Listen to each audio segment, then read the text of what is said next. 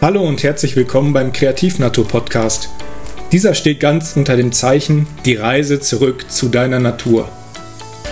Mein Name ist Daniel und ich freue mich unglaublich darauf, dich ein Stück auf deinem Weg begleiten zu dürfen. Und jetzt wünsche ich dir ganz viel Spaß beim Zuhören und einen wundervollen Tag. Was treibt dich an? Was ist deine Motivation hinter einer Entscheidung, die du treffen möchtest? Wir treffen jeden Tag eine Vielzahl von Entscheidungen.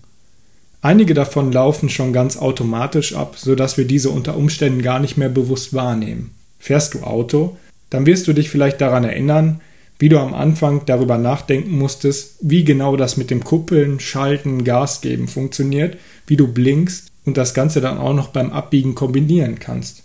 Mit ein wenig mehr Fahrpraxis hat sich das Ganze dann sicherlich relativ schnell vollkommen gewandelt. Es ist dir, wie man so schön sagt, in Fleisch und Blut übergegangen.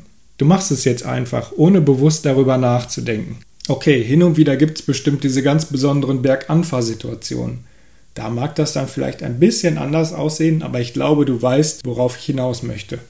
Dann gibt es allerdings auch noch diese Art von Entscheidungen, die nicht unter diese Kategorie fallen und zumindest in der Theorie bewusst getroffen werden. Aber auch hier gibt es dann wieder diverse Unterschiede und Faktoren, die auf deine Art und Weise, wie du die Entscheidung triffst, Einfluss nehmen können.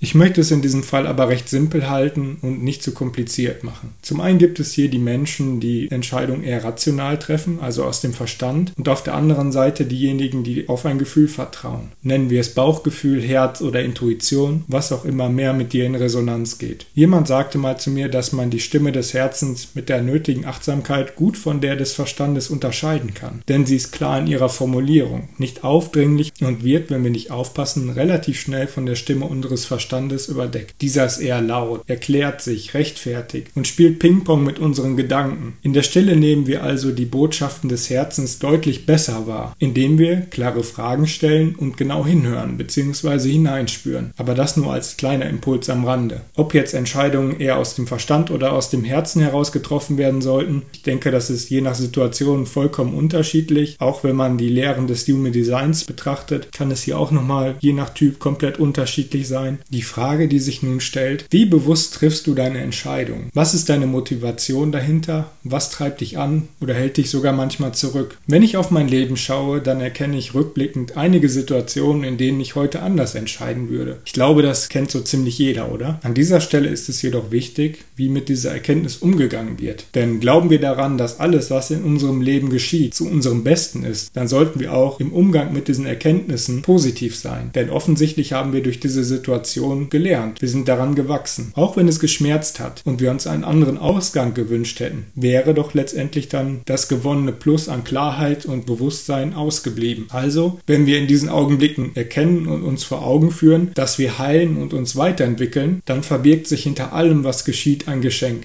Als ich dann angefangen habe zu hinterfragen, was denn genau zu diesen Situationen geführt hat, ist mir eins aufgefallen. Immer dann, wenn ich aus der Angst heraus gehandelt habe, ist im Endeffekt früher oder später das sprichwörtliche Kartenhaus zusammengefallen.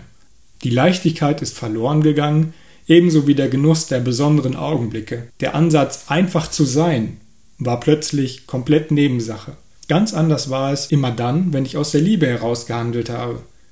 Ohne Erwartungshaltung oder Anspruch, den Augenblick in seiner Fülle genießen und dankbar dafür sein konnte.